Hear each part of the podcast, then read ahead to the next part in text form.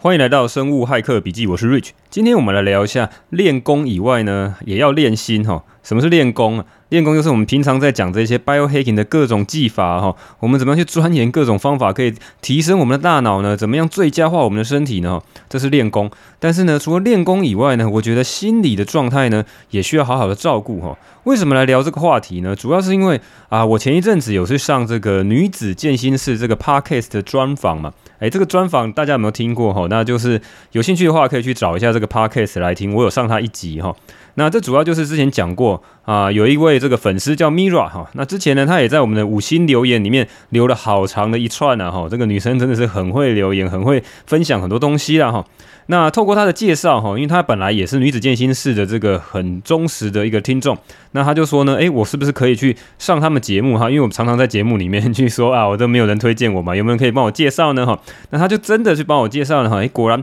那对方这个主持人佩佩哈也非常的热情，说好啊，哎，来聊一下到底什么是生物骇客呢？哦，他也蛮好奇的。那所以呢，我们就牵上线了。那前一阵子呢，就刚好录了一集之后呢，播出在他的节目里面。好，在他 EP 九十四哈。那我看我发现刚好是他第一百集，然后因为有些集数他没有来宾哈，他自己讲。哦，那但是你可以发现哈，他女子健心室这个节目呢，主要都是去专访一些他认为不错的来宾哈，而且都很大咖哈，比较大咖，像那个有何立安教授啊哈，何立安博士哈，做健身怪兽健身这个何立安，还有那个史考特医师哈，那个一分钟健身教师呢，史考特医师，还有周牧之心理师哈，周牧之大家知道嘛哈，就是之前那个过度努力有没？有这本书非常畅销，那后来呢，他也出了后续也出了很多不同的呃很畅销的书嘛哈，那这些都很大咖。哈，更别讲一大堆营养师啊，还有其他的这个心理师、咨商师啊，哈，都上他的节目哈，在谈一些跟健康啊、跟这个运动啊、跟饮食，还有跟心理状态相关的这些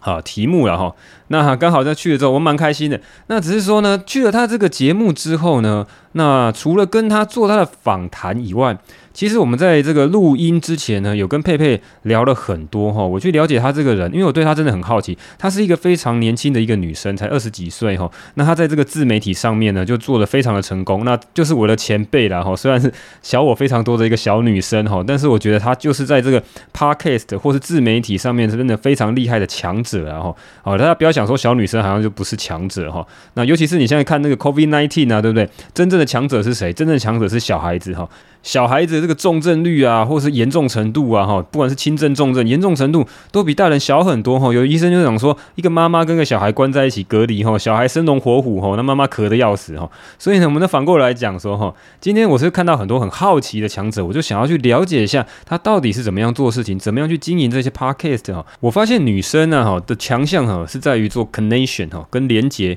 怎么样去做分享，怎么样去跟别人合作哈。尤其是他他已经专访了近一。百集的专家哈，这一百集他都是专专门在做专访嘛哈。我发现我大概是他第一百集啊，因为前面有些是他自己讲的，那个不是找其他人来专访哈。那他做了这么多的专访之后，他他的这个自媒体的这个版图，还有他做的这些事情，其实做的非常细腻哈。你会发现男生都做的比较粗糙，但女生做的非常的细腻哈。他有他的网站，他有他的 podcast，然后他有他的 IG，然后他还有在做很多的课程，然后他把他的文案呢都做的非常的细致啊。他本身是一个。设计师嘛，哈，那所以呢，我是觉得说，女生很多的强项是男生没有的，哈，她真的在某些程度上是强者了，哈，诶，我这样子狗腿的力道还 OK 吗？如果是有女子健心师过来这些听众的话，诶，这样听起来还舒服吗？哈，好，那回过头来哈，我跟他聊完之后呢，我发现呢，有一个很大的一个问题，尤其是他们这个节目的初衷，就是在去解放这个女生所谓的社会体型焦虑。好，这是什么呢？哈，这个这个是一个心理学上面的一个专有名词哈，它是一种焦虑的症状哈。那焦虑什么呢？主要就是焦虑呢自己的体型、身体的胖瘦啊不够漂亮、不够好。好，尤其是现在这个各种完美当道的时代哈，IG 上面各种各样的这种啊体型非常的漂亮哈，瘦啊，然后该大的大，该瘦的地方瘦了哈。那这种的情况呢，叫做有一个专有名词叫做社会体型焦虑。哦，就是真真的非常的害怕，会担心自己身材不够好，然后进而呢会去做节食的一些动作。那我也特别去查了一下哈，既然这个跟学术研究有相关的话，我就去查了一下这个所谓的社会体型焦虑呢，啊，它主要的定义就是说哈，因为现在在这种环境之下呢，哈，人人都强调要节食、要纤瘦，那对女性的影响特别大，压力极大。你正常的去吃，正常的去运动，根本就达不到 IG 上面那些完美的境界嘛。以前是讲电视杂志，现在都讲 IG 嘛，女生都只看 IG 了嘛哈。那所以呢，低自信、忧郁哦，还有社会体型焦虑。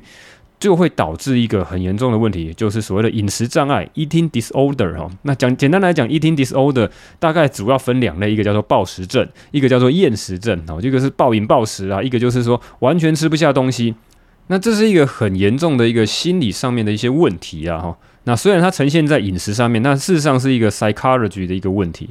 所以呢，我在跟佩佩的这个聊天当中呢，我发现呢，他对于这种极端的饮食非常的不推荐，甚至非常的抗拒哈，因为他自己深受其害。好，所谓的极端饮食，就是他们常常会去算这个热量，然后什么东西不能吃，有时候要节食，好，有时候就是变成接近像我们现在讲的断食哈，所以他对断食这个字有非常大的厌恶的感觉。那这个。也是可以理解的，就是说呢，因为之前呢，他遭遭受过了很多的这种很辛苦的事情哈。当你他在非常压抑自己很想吃的东西不能吃，然后累积久了之后呢，那突然就会大爆发哈，报复性的去暴饮暴食这件事情哈。那因为这件事情是他自己在他节目里面有详细的描述了哈，所以我才把他这个讲出来哈。那这件事情呢，就跟我们之前常常提倡的做 keto。做这个 intermittent fasting 哈，这个生酮跟断食呢，就有很大的抵触嘛哈。那他其实我们在聊的时候呢，针对这一点呢，其实是有一点点歧义的哈，有点点想法不太一样啊。只是说我还是一直觉得说，诶，我们这边也没有什么问题啊，我自己做起来很顺啊，也没有造成我太大的什么心理上的压力啊哈。但是呢，呢，我还是很仔细的去了解哦，他到底在提倡什么样的饮食方法哈？他所谓推倡的饮食方法就是所谓的正念饮食哈。正念就是我们之前常常讲这个正念冥想那个正念，那又或者有另外一个讲法叫做直觉饮食法啊。基本上他做法就是放弃所有的食物限制哈，饮食的限制，dieting 通通不要，按照你的直觉去吃，吃够了呢，你就会停下来。某些食物如果吃多了，那之后你就会减少；那某些食物如果吃的不够呢，你就会慢慢的之后会想要吃，身体呢自然会找到一个平衡的感觉。哎呦，这种近乎放弃治疗肥胖的方法，让我真的大感意外啊！我一开始是有一些抗拒啊。啊，但就像说，我最早也很抗拒去听这个女子健心室 podcast 嘛，跟我讲说，哎，这我男生去听这干嘛呢？啊，但是呢，我后来又想到有很多其他很厉害的人都建议我说，当你有这种不舒服的感觉，有一些人好像跟你一些意见不一样的时候呢，还是要仔细的去思考它背后的意义。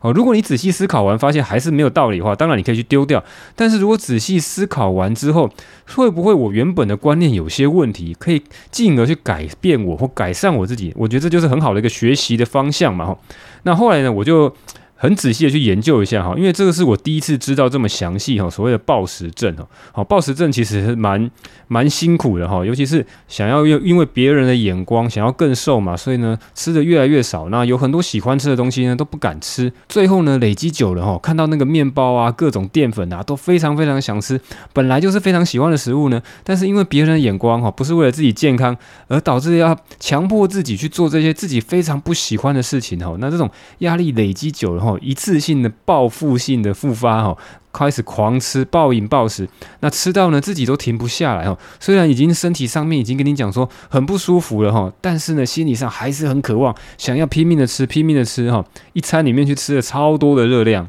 那经由跟这个佩佩的聊天之后呢，我才能够深入的理解哈，有这样的事情啊哈。那虽然呢，我自己是没有这种的问题啊哈，我自己没有暴食症的这种问题然后，我也没有所谓的社会体态焦虑的这个问题哈。毕竟呢，社会上呢对男生的体型都比较宽容嘛哈，尤其是我们这种阿宅哈，更是完全毫无限制啊哈。啊，这只是说呢，前一阵子呢有一个非常有名的一个低卡的文章哈，在讲说，男友如果不上进哦。他就想要分手哈，后来真的分手哈。这故事大家有听过吗？哈，如果没听过，我大概稍微解释一下啊，就是说好像有两位有两个一男一女的情侣哈，应该是高中生。那高中生要考大学呢，那个女的跟男的都是在非常好的高中，那基本上呢都应该是可以考到非常前面的大学。那后来呢，呃，因为现在考试的制度跟我以前完全不一样哈，现在好像分两次嘛，好像有职考跟什么学测之类的。那前面那一次呢，好。先考了第一次之后呢，那男生考的比较不好，好像读好像考到这个中心吧，哈，中字辈的后半段应该就是中心。那女生呢，她决定呢要开始重考，那她希望女男生也好好的努力，要上进哦，应该要考到比较好的大学，哈，要到非常前段的大学。那后来呢，结果就是女生上了台大，哈，那男生呢还是继续留在这个中心，哈，他不愿意呢再去做这些冒险，哈。那后来的女生就说，啊，这个太不上进的男生，哈，而且想要分手，而且他还放到这个网络上面，有点像给大家公审，然后。那你会发现呢，如果男生想要稍微耍废一下哈，就会被整个社会干翻哈。那你说很多人来说这个帮他打圆场啊，这个什么教授也来说什么呃不需要这么的严重啊哈。但事实上，这变成一个集体的社会的一个意识，变成一个集体社会上面一个共识哈，造成了哈，我认为一个所谓的社会成就焦虑哈。很多人，尤其是男生哈。被社会上赋予，你一定要功成名就，你一定要赚很多钱，好，你这才是你人生真正的价值，哈。那我就来检视一下，哈，虽然我没有所谓的体态焦虑，但是不是我有可能有类似这种所谓的社会成就焦虑呢？毕竟我们一样生活在这个社会下面，这样的文化下面嘛，哈。因为我整天想着要怎么样去升级啦，怎样去最佳化了，哈，强迫自己去找到最佳的这个所谓巅峰时刻，哈，什么时候该做什么事，什么时候该吃什么，什么时候该准备什么的低碳食。物哈，累了呢也舍不得睡觉，撑着哈去灌防弹咖啡，去吃营养品呢；焦虑的呢拼命去想一些方法来做冥想，来做放松呢哈。我在想，我是不是因为这些原因，才常常容易理智断线？哦，所累积的各种很高压的心理压力，哦，又又或者是所谓的情绪劳务，哈，这是我从一个心理师的这个 podcast 听到，他讲这个名词叫情绪劳务，哈，这些都会很直接的影响到我们的表现。好，再回过头，我们如果要很在意我们的这个是不是巅峰表现的话，心理上面的这些压力，很直接的影响到我的巅峰表现，包括了身体上面的表现跟心理上面的素质的表现。好，那再讲过回来，哈。呃，我在录制 podcast 的时候呢，我在网络上面就看到一大堆文章说啊，应该要那样，应该要这样。好，你应该先买一个好一点的麦克风，应该要去同时去经营一些 social network。你要弄脸书，你要用这个粉丝团，好，你还还要用社团，还要弄 IG，好，最好要放上 YouTube 上面，然后还要搞网站，最好弄个呃电子报哈，什么东西都要搞，这边调调，那边换换的。啊，这些搞下来哈，我搞得真的是心情极差哈，效果也很差了哈。那倒不如呢，我好好来整理。好好来思考，好好来收集资料，把我要讲 podcast 的内容呢，非常深入的，非常专注在我非常擅长的事情嘛，对不对？我相对擅长的事是什么？就在嘴炮给大家听嘛，不然你现在听到我现在到现在干嘛？好了，那所以呢？那但是你会发现，其实我也不太管这些人哦。像第一集呢，我管他什么麦克风，我 iPhone 录了我就上传了哈。那后来就翻到我家里有旧的那个录音笔呢，我就拿过来用录音笔比较方便，不用开电脑，我就直接录啊，录了大概快十集了吧。十前面的几集大家都是用录音笔录的。好，那后来我会就觉得说哈。我真的在做这些这个所谓的内容创作的时候，如果达到一个全心投入、有心流出现的感觉，会非常的畅快舒畅哈。我猜呢，如果大家在听我的时候，我的同温层听我的 podcast 的时候，如果我自己在录的时候是非常顺畅、舒服的，应该大家也也会感受得到嘛哈。所以呢，我自己如果用比较舒服的方式往前走，所谓的上进的方式，不是因为别人的眼光看着我。好，他应该，他们觉得该怎么样就怎么样，而是我自己觉得舒服的方式，我觉得对的方式，我觉得是全心投入、心流出现的感觉的方式，我觉得这些方向才是对的。所以呢，这个就让我在仔细来思考这件事情哈，佩佩来引起了我这个兴趣哈，就是说不应该去把很多事情呢都做到非常非常的极端，所以呢，练功之余呢，也是要练心理，要练心。练心理的状态，然后这个实际上来讲，就是说呢，当我每次在做那什么决定的时候呢，不要把所有事情都觉得一定要怎样，应该要怎样，应该保留一点弹性，还要仔细的去观察一下自己心里是不是有一些不舒服，身体上面是不是也有些不舒服，有点像是随遇而安的一种心理修炼。那遇到了什么事情呢？都尽量的想成它是一个最好的安排，而不是每次都想说啊，看怎么那么倒霉，这么衰小，这件事情又被我遇到。所以呢，我们除了练功哈，学了一大堆功夫，学了一大堆 biohacking 的技巧以外，同时也要练习这种所谓随遇而安的一种弹性呢哈。练功之余，也要练心呢哈。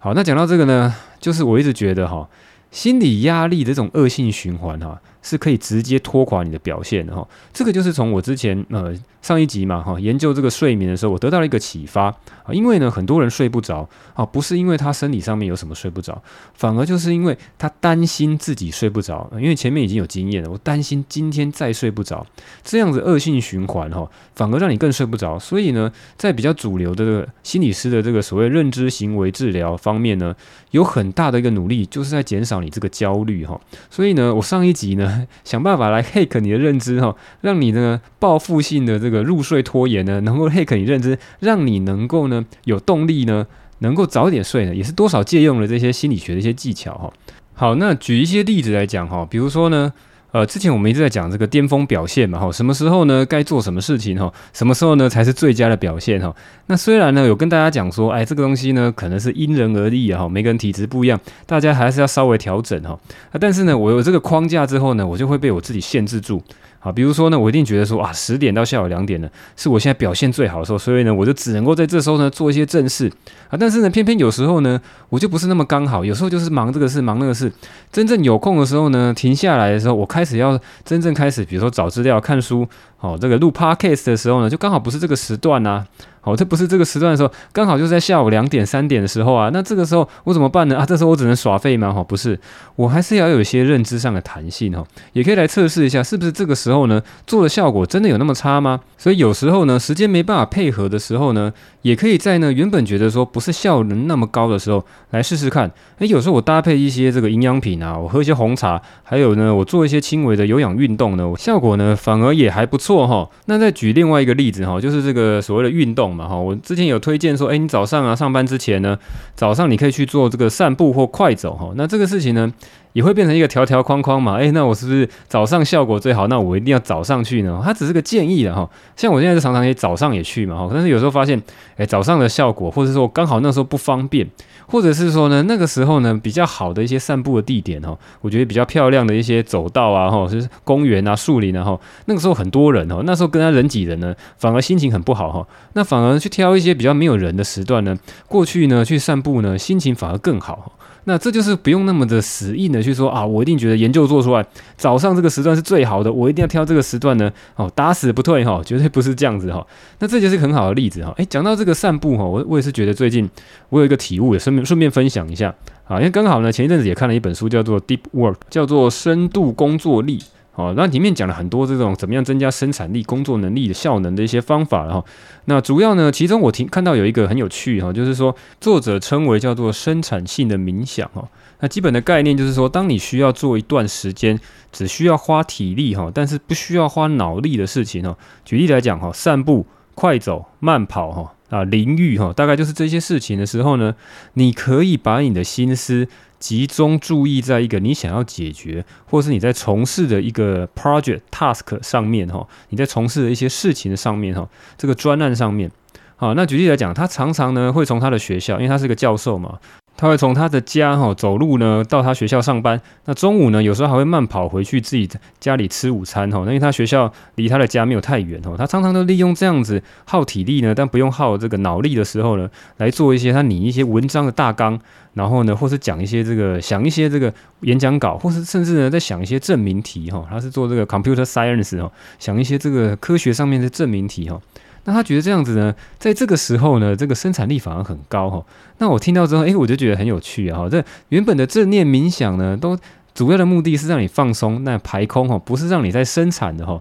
反而是这个有点像是大家觉得浪费时间的时候哦。他反而把这个正念呢，把它引导成一个生产力的时候。那我就来试试看啊，我就配合我早上去做快走的时候呢，那我也还是放开我的心胸来来做这件事情。就像这一集哈，我现在在录这一集。啊，其实是呢，我在走路的时候呢，有很发散的一些想到一些想法。那这些想法呢，怎么样去统合起来？哈，尤其是其实真的在走路的时候呢，各种的想法就跑出来。那但这个这个想法呢，也是围绕着说，诶，我跟佩佩的专访，女子健心室的专访之后呢，我得到了哪些心得？哪些东西是真正我内心深处觉得很重要的？好，得到这些心得，可以来改进我未来的这些方式的。诶，我就把它整理出来，就变成现在这一集了哈。好，回过头来讲结论了哈，我当然也是很推崇说，大家有有机会的话，有兴趣的话，去做一些散步、快走，甚至慢跑哈，这些耗体力呢，但是不耗脑力。那同时呢，你也可以得到这个生产力冥想的好处哈。那只是说呢，不用去说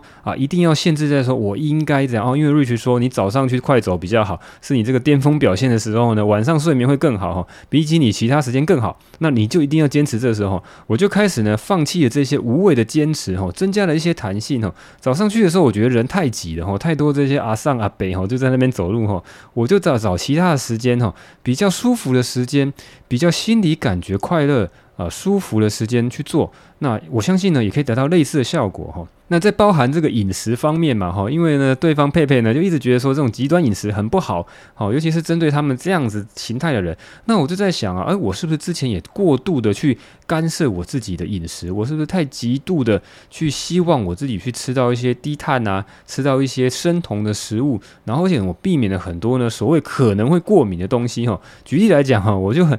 常常会刻意的去避开一些小麦的制品哈，因为我之前有验过一些过敏源，再加上有很多的这个文章都在讲说，呃，麸质会过敏哈，gluten 会会过敏，所以很多美国人大概百分之三十的美国人可能没有很严重被医生诊断出来一些跟麸质过敏哈，gluten 就是小麦里面的这个蛋白质叫麸质，面筋呐哈，这些物物质有过敏，但是呢，他们还是很坚持的去吃这个无麸质的饮食哈，有三成的人哦非常多，所以他们的超市里面很容易去买到 gluten free 的这些食物。好，那我常常也去做这些很多的饮食的限制啊。那我在想，是不是应该要稍微放开一下这东西？那我第一步呢，我怎么去测试？我就想说，来测试一下，呃，所谓直觉式的饮食呢，对我身体会不会有什么改变？对我这个心理的压力呢，是不是有些改变？是不是我之前的暴怒呢，跟这个睡眠品质不好呢，也是常常白天呢给自己限制了太多的这条条框框，才导致这些问题呢？好，那我第一个就开始想说，哎，那我是不是来看看啊？我来吃一下一个所谓的零食哈，我平常很少会去吃这个东西，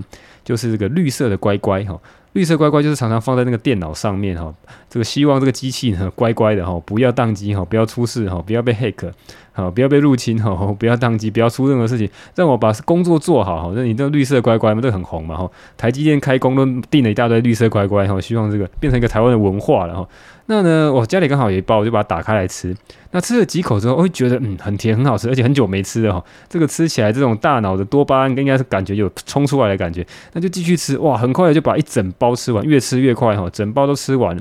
那我在想说，诶，在直觉式饮食不是跟我讲，因为你吃够了之后呢，心里有满足了，身体有满足了，就会开始去调节，去做一些平衡。所以你吃够了呢，你就不会想再吃这个，你就会想去试试看其他的，因为其他的没吃够嘛，那你应该会去吃其他。诶，就不是哦，糖类果然是一个非常成瘾的一个物质哦。吃完一整包之后呢，我内心就有一个超级强大的欲望，赶快想要再去开另外一包，再去狂吃一整包，想要把它吃完。哦，吃完的这个糖分给我这种快乐、爽快的新快感，让我呢更加沉迷于这个糖分给我这个多巴胺的感觉呢。哈，那所以呢，所以事情呢还是不要只看前面的哈，因为呢招式是死的，要活用啊，要有弹性的哈。因为直觉式的饮食让我带给我其他的这些的灵感。啊，改进了我其他这个心理压力的这些感受啊，但是呢，在这食物上面呢，我如果觉得这些饮食是为了我自己而改变，会让我自己的健康更好，而不是因为别人的眼光来看的话，做一些稍微的饮食限制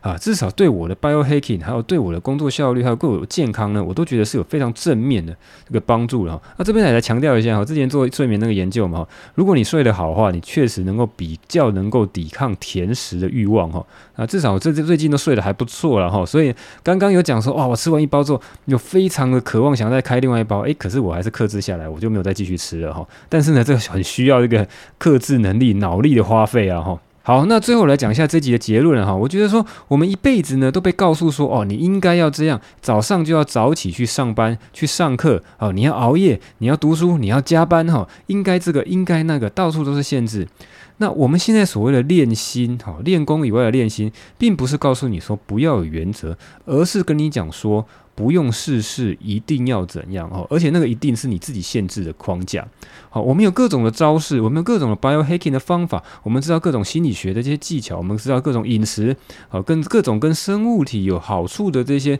东西。当我们需要用上场的时候，派上场的时候呢，有点像是见机行事哈，就跟以前练招的时候，如果你只会这些死的招数哈，你真的在应用题的时候，你是使不上劲的哈，很快就被打趴了哈。所以呢。哎，这也让我想到最近这个科技业很大热门的一个技术，就是 AI 哈，人工智慧。那就是现在所谓人工智慧，就是就是这一波的这个革命，就是所谓深度学习的技术嘛哈。在在早期这个 AI 的深度学习，主要还是以这个所谓的监督式学习，就是 supervised learning 哈。那基本上就是说，很多人啊、呃，他去收集这照片，然后找人工去标它正确答案哦，标 label 哈，就是讲正确答案。好，这个猫就是讲这个猫，黑猫、白猫、黄猫、胖猫哈啊。比如说你要是学一个猫，让电脑可以去辨识一个猫，诶，你不要想说辨识猫对人类、对人类的这个眼睛、大脑很容易嘛，对不对？猫其实有很多不一样的形态耶，对不对？你现在给电脑看这个是白猫，给它看黑猫，给它看黄猫，给它看胖猫啊，猫还有不同的姿势嘛哈，人脸它的猫脸对着你，还是屁股对着你？还是身体对着你哈，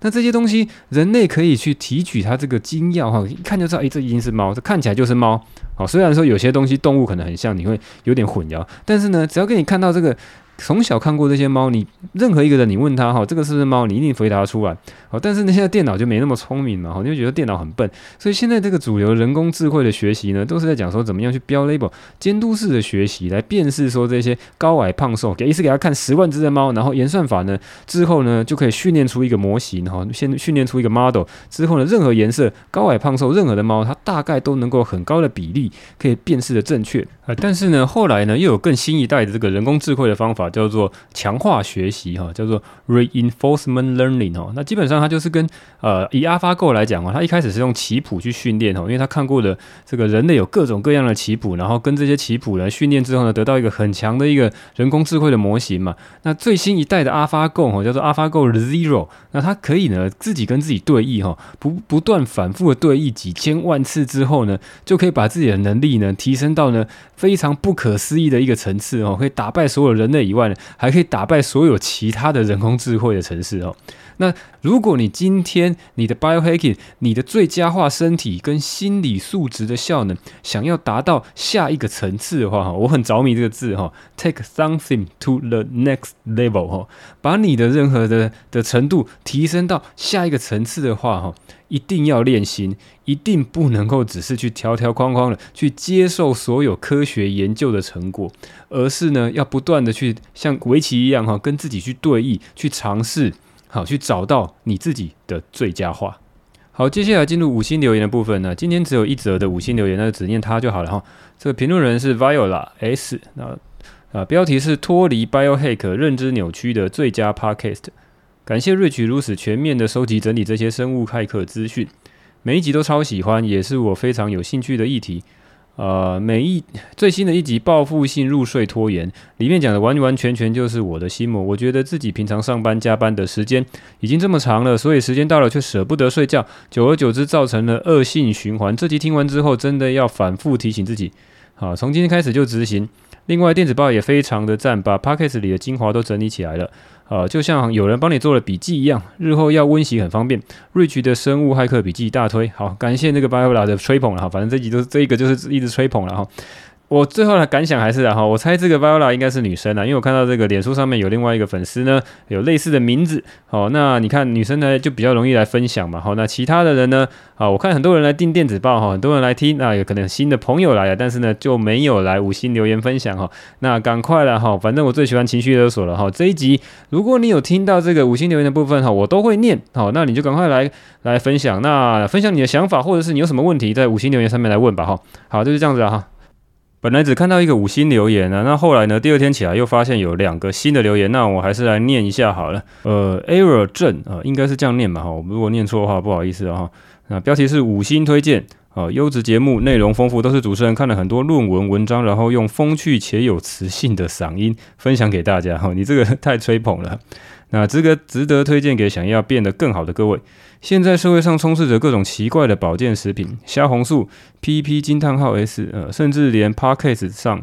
前几名的节目也常常出现各种保健食品。现代人越来越注重健康，也凸显生物骇客笔记的优质。好，感谢啦。啊，介绍各种有数据支持的先进方法，让大家变得更强壮聪明。好，另外想请问主持人有没有呃音乐相关的生物骇客呢？之前有介绍莫扎特的音乐，好，让我想到有。呃，有听过给幼儿听的莫扎特可以刺激脑部发育，好，谢谢，也祝节目长长久久，越来越多人收听。好，那回答你这几个问题哈，其实你前面讲那个虾红素啊，PP 金叹号 S 哈，虾红素其实确实是有一些研究是在讲说对这个很多的方面有帮助哈，尤其是对抗这个老花的话，延缓老花的话，可以去吃一些虾红素了哈。那虾红素当然还有其他的功用，然后一些抗氧化的功用。好，也可以去参考一下。那只是说呢，台湾的保健品可能真的相对比较贵一点，哈，CP 值比较低一点。啊，那那你说那个 PP 惊叹号 S，我大概查一下，好像不是这个，好像叫 PPLS 吧，好像是卖那个叶黄素的，哈。啊，那叶黄素。对这个眼睛确实有帮助，只是说你要买到对的这个比例啊。那个美国他们做国卫院做的那个测试叫 AREDS two 吧，哈，他们做了两次超大型的试验，然后他们就里面配了很多各种的配方，然后可能要照那个配方去吃会比较有效果。好，那最后你讲到那个音乐的部分，对莫扎特，我就有介绍那个 K 一点四四八。如果你有去听前面几集的话，你大概会听到比较详细。那如果你是从佩佩那边那个女子健身室过来的话，我那边好像稍微讲快了一点哦。莫扎特的音乐呢，K 一点四四八这个音乐它有好几个乐章哈，那比较有研究的哈，就是研究比较多的这个证实都在讲第一乐章。那第一乐章它是音乐比较明显的哈，强烈的跟这个它的旋律比较明显的。那后面的旋律呢就相对比较缓和了，所以那个大部分的研究呢都是在研究第一乐章，所以你去听第一乐章就会有帮助了哈。你说想到跟呃给幼儿听可以刺激脑部发育哈，你可能是啊、是我猜你是妈妈嘛哈，要给小朋友听。那只是我没有看到很多这个所谓的给幼儿脑部发育的哈，有蛮多研究呢是说它可以去。呃，已经可以到这个治疗哦，某些的症状就是讲这个大脑的这个癫痫的这个问题哈。有有些小朋友他会有些癫痫，就是大脑的不正常放电哈。有些的有些时候你会驱动癫痫，就是你过度的这个紧绷，或是有些光线的刺激。那还有一些就是你本身有些病史哈，有些基因的问题。那莫扎特这些音乐呢，他他有很多的研究在讲说，可以去降低这个癫痫发生的频率跟这个强度。好，那这个是蛮多的研究在讲。那你说有没有给幼儿听的哈？我看到的这个是说，大概在一九九三年的时候吧，哈，就是有一有一个研究在 Nature 上面哈。Nature 我们之前有讲过，好，如果你去听那个科学证据那一集的话，Nature 是这个呃天王级期刊的其中一个嘛，哈，就几个嘛，什么 Nature 啊、Science 啊，好，这些都是比较基础研究的这个期刊呢。我看到它这个一九九三年蛮早期的。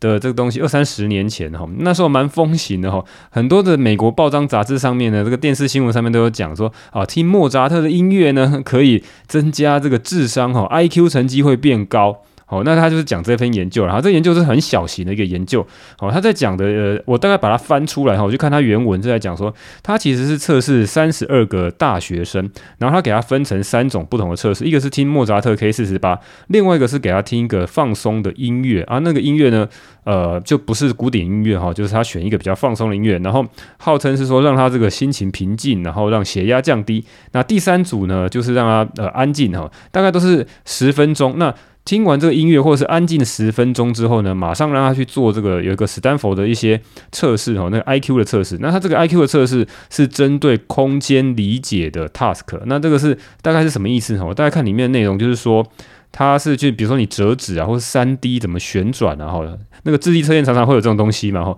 现在那个小学生有在唱那个算那个表面积嘛，哈。那那有些学生就对这一块会卡住啊，哈，所以 IQ 的这个面向还蛮广，但是它只是专门去针对这个空间理解能力的这个部分去测试。那测试出来，反正呃，真正的结果就是报章杂志上写，结果就是说大概的分数，把它翻译成比较容易理解的 IQ 的分数，就是听莫扎特的音乐呢，可以到一百一十九分；那听一般的这种放松音乐呢，是一百一十一分。那如果你是安静完全不听音乐呢，是一百一十分啊。你会发现说啊，听放松音乐跟这个安静的十。分钟呢，差不多的分数，但是呢，如果你听莫扎特的 K 四十八呢，可以呃提高你的分数哈，提高蛮多的，八到九分的这个程度了哈。那所以呢，这个就是后来大大幅的报道的这些报章杂志都在讲这些。然后后来很多商人呢，就卖这些 CD 啊，诶，你九九三年那时候可能还卖录音带啊，哈，专门卖这个莫扎特的这些音乐啊。但是呢，他们这个测试通常比较有效果的，应该就是第一乐章了。只是 Nature 这个好早期的这个研究，它没有写得很详细，然后大概只有一页而已，哈，它只有一页的这个。呃，研究论文，所以我看到另外一个方面就是说，他的研究方法也是有点瑕疵，就是他找一群大学生，而且呢，让他三种东西都测，一般都会找比较多的人，然后把它分三组嘛。他这个是呃同一个人呢，他去测三次哈，测 测莫扎特音乐，测放松音乐跟安静十分钟。那你的这个考题是不是不一样呢？如果考题一样，你是不是就是会比较熟练的哈？那他这个这个方法方法没有显得很详细，而且他人数又很少。那当然，你做做出来这个。就是很多媒体喜欢的嘛，好，这个 IQ 成绩会提高。那后面的这些研究呢，都是比较 focus 在说这个治疗癫痫，或者是说让你比较平静、比较舒服、舒缓的这些情况。然后，那我不知道有没有回答到你的问题啊？你的问题是说你们给幼儿听的嘛？一样啊，这个莫扎特 K 四四八，你可以考虑给你的小朋友听。我不知道他多小了哈，因为通常来讲，古典乐通常没有 hurt 嘛，不太会有伤害，你只要注意音量就好。那后来呢，也有一些这个莫扎特的音乐，那还有另外一首是 K 五四五，这个也有一篇研究就说，诶，它可以对比 K 四十八有类似。的效果哦，但是只有一篇的研究在讲这个好，因为通常我们讲，我们就讲说这个东西有效呢，希望有很多不同的研究学者反复的去验证哈，去同样的事情能够反复的验证的话，就相对比较容易相信嘛哈。那听莫扎特的音乐哈，也不用太执着哈，就像我们今天讲的哈，没有说一定要听怎么样，一定要听那个哈，K 四四八跟 K 五四五，你可以轮流听，那也可以去参酌其他你喜欢的一些呃古典音乐哈加进来，而不要去啊、一定要执着哈，就像今天讲的，我一定要执着说啊瑞奇讲说这个有研究证实有效，那我就拼命听这个哈，那有些人听的话，在反复听到很厌倦很烦哈，反而心情不好哈。好，那就你自己斟酌看看啦哈。那 K 四四八，我好像好像看到也有些人是说，他也去做一些动物的试验哈，给小老鼠听。那小老鼠刚生下来之后，哦，从这个母体生下来的小老鼠，然后让它连续听了六十天，然后他去走那个老鼠的迷宫哈，因为老鼠比较容易测试，就是测试它迷宫走的能力嘛哈，也会相对比较好哈。那大概就是给你一些。呃，一些暗示啊，哈，它不是人体的试验，它是动物的试验。好，那再下来还有一个是俊里三二，好，这个讲的是以五星推荐，哈，讲一样的标题。好，目前听到第六集，希望不断的继续分享下去，五星推荐，好，感谢你的这个吹捧。那后来我发现呢，就是我自己回听了一下，哈，前面几集呢，呃，录的还还普普通通啦，那时候的那个设备都很。就随便拿一个东西，因为录音笔就录了嘛。那后来我发现，那录音笔有个很大的瑕疵，就是我这个喷气音啊，哈，这呼吸的声音啊，很容易被收进去。我就这边调来调去，好像弄个很奇怪的姿势才不会被收进去。那后来呢，换到比较好的麦克风，哦，马上就不会有这种问题哦。早知道一开始就直上这些麦克风，所以中间呢，你第六集以后呢，听到有些录音笔录了哈，可能就会有一些怪怪。我在想办法看怎么样改善，不行的话，可能就标示一下说后面也许有其他的类似的集数，可以就跳过去不要听了哈。好，感谢，就是这些了。那另外呢，我记得上一集我有跟大家征求一些想法嘛，关于睡眠啊，跟其他的这些呃 biohacking 想要听的一些题目嘛，哈，那只是说那些东西呢，我还要再稍微消化整理一下，最后呢才会产出一些新的一集啊，哈。那我有答应过大家，还有一集这个管讲睡眠的话，除了这个报复性入睡拖延以外，还有其他很多睡眠东西可以讲嘛。那在留在之后的集数呢，会慢慢的产出了哈，目前还没有做出来。好，那另外就是说哈。我之前跟那个出版社有谈的，那个有两本书嘛，一个是专注力，就是你的超能力；另外一个是多动力，就是你的负能力。哈，这两本书，呃，出版社很慷慨哈，他不只送一本哈，现在我已经送出各一本了哈，就是第一个是那个 Mira 哈，我送他一本，那另外一个就是那个治疗师，是这个职能治疗师，我也送他一本。所以呢，出版社其实答应我可以送两本哦。所以如果呢你想要这两本书的话，你想要抽书的话哈，那我还是用个最下三滥的伎俩了哈，就是大家赶快去那个脸书。上面去做公开分享好了哈，如果你公开分享，呃，我不管我在脸书上面哪一则的贴文都可以哈，你公开分享，然后写一些你自己的心得，那我就各抽一个人哈，各抽一个人就送这两本书哈。那你如果你想要这两本书的话哈，诶，这两本书的简介你可以去上一集听哈，一个是讲专注力的哈，一个是讲你如何斜杠哈，一个这个超级斜杠大王的创业家教你怎么斜杠哈。那这两本书我都觉得很推荐，我好几年前看过，我看得很喜欢。那有需要的话哈，想要抽书的话哈，就赶快到脸书上面做公开分享啊，或者是说你很习惯用 IG 哈，虽然我 IG 我不是用的很习惯，我也不是很会用了哈。那我看佩佩他的做法就是，请大家好像去发这个限时动态，然后去 take 这个呃我的这个 IG 的账号嘛哈。如如果你这样做也可以的哈，看你习惯用 IG 还是习惯用脸书哈。好，那今天就这样了哈，我是 Rich，这里是生物骇客笔记，拜。